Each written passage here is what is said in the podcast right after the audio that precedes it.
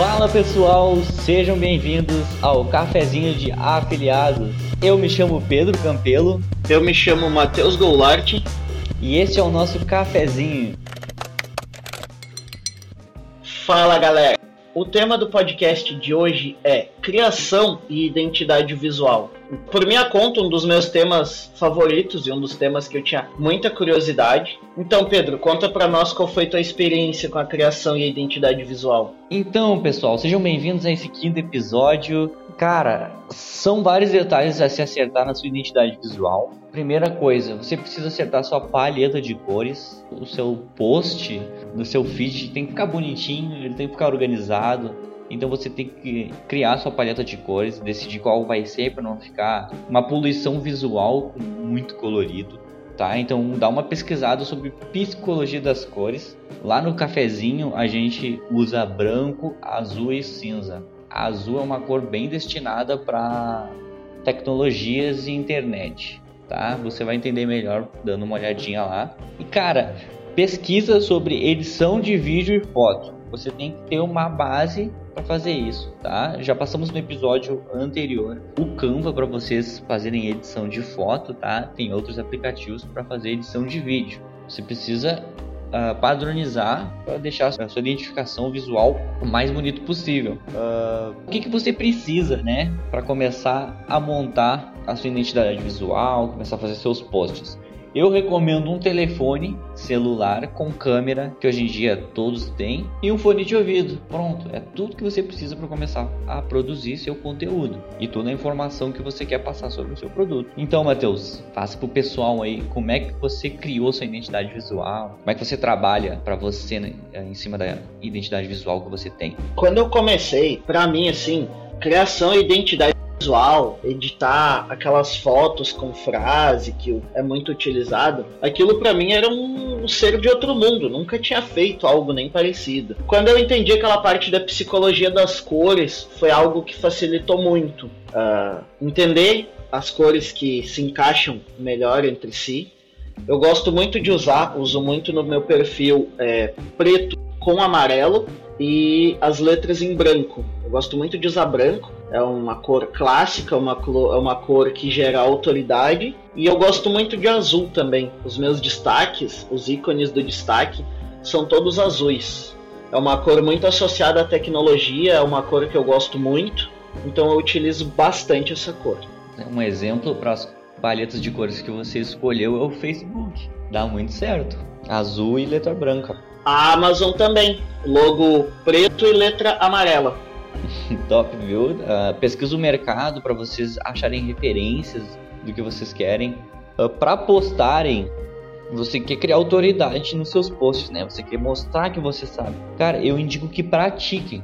Pratiquem criar post, postem com frequência para você treinar sua postura, o seu tom de voz interessante, você manter ele bem alinhado, até a forma que você expressa o seu o tom da sua voz vai determinar se você realmente é autoridade no assunto que você está falando ou não. Se você falar mais baixinho, assim, se você falar mais tranquilo, pode dar sono no seu ouvinte. E se você falar gritando o tempo todo, o cara vai querer sair correndo. Tem, tem esse é, se tu começar. Se, imagina só, a pessoa abre o podcast pra ouvir e o apresentador tá lá gritando. A pessoa vai correr achando que vai ser assaltada. É, é ela vai sentir uma voz, pressão. Alterar a voz serve mais para chamar atenção, sabe? Quando você quer anunciar alguma coisa, tipo, pera, pera, pera! Aí a pessoa automaticamente dá foco em você, tá? Isso é um, é um, é um gatilho. E fala baixo é quando você quer falar alguma coisa que supostamente é um segredo que você sussurra para a pessoa, né? Que você fala, eu só posso contar isso para você, não posso contar. Eu gosto muito de, eu gosto muito de assistir as palestras do Cortella, do Mário Sérgio Cortella. Cara, ele fala com uma tranquilidade que tu sente que tu tá, tu não tá numa palestra. Tu sente que tu tá sentado de frente para ele conversando só com ele Tu não sente que ele tá falando para uma multidão. Tu sente como se estivesse num, num papo tete a tete ali com ele, conversando tranquilamente. Passa uma tranquilidade muito interessante. a voz dele é muito aconchegante. Aquela voz de pai, tá ligado? É uma voz que para pra ouvir ele, independente do que ele tá falando. Ele é um cara muito sábio, né? E tem uma inteligência fora do comum. É, leiam bastante livros. Recomendo uh, sair um pouquinho do assunto da identidade visual e entrar no assunto de aprendizado. Procurem pesquisar mais os livros que estão mais em alta. Uh, pai Rico e Pai Pobre, eu recomendo você ler. Foi o meu primeiro livro, inclusive. E eu aprendi vários gatilhozinhos ali de interagir com o cliente, armas da persuasão, é muito bom. Existem muitos livros bons. Um livro que eu vejo muito ser recomendado é Os Segredos da Mente Milionária. Foi o primeiro livro que eu li. Porém, Os Segredos da Mente Milionária, ele é um livro mais técnico. Agora, para quem já entrou no mercado, para quem já tem essa mentalidade, um livro que eu acho muito bom é Como Fazer Amigos e Influenciar Pessoas. Aquele livro, assim, ó, ele abre um leque na tua mente que tu entende a importância da comunicação, tu entende a importância de quando você quer oferecer um serviço, você não tem que falar pelo seu ponto de vista, o porquê que vai ser bom para ti. Tem que tentar entender o porquê que vai ser bom para aquela pessoa. Aquela pessoa tem que entender as vantagens que ela vai ter com o teu serviço a, o quanto aquilo vai ser bom para ela, não para mim. O que eu, o meu ponto de vista para ela não importa. Então eu tenho que entender o ponto de vista dela e oferecer algo que se solucione os problemas que ela está tendo. Esse é um dos pontos principais do livro. Fica a dica então pro pessoal.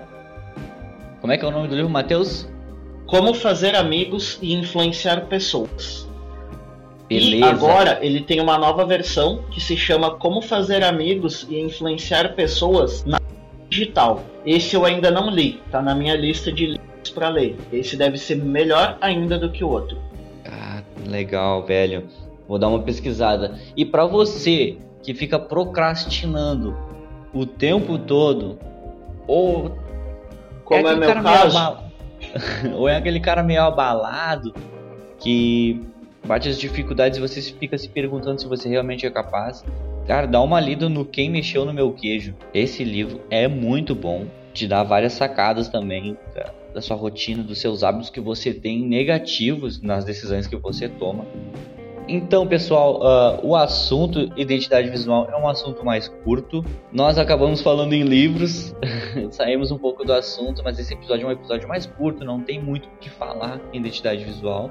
Você vai criar de acordo, de acordo ao seu nicho, ao que você gosta, claro. Quem mexeu no meu quê? Livro que eu necessito ler, eu acho que com urgência, porque procrastinação é um dos meus maiores sabotadores é o que eu mais. A área que eu mais me saboto é a procrastinação. A gente acabou dando uma fugida, saiu da criação e identidade visual e entrou nessa parte de livros.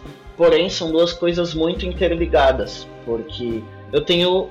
Eu estou desenvolvendo mais, mas eu já tenho o hábito de ler um pouco, pelo menos 40 minutos por dia, e a leitura ela abre muito a minha criatividade, aciona muito a minha criatividade.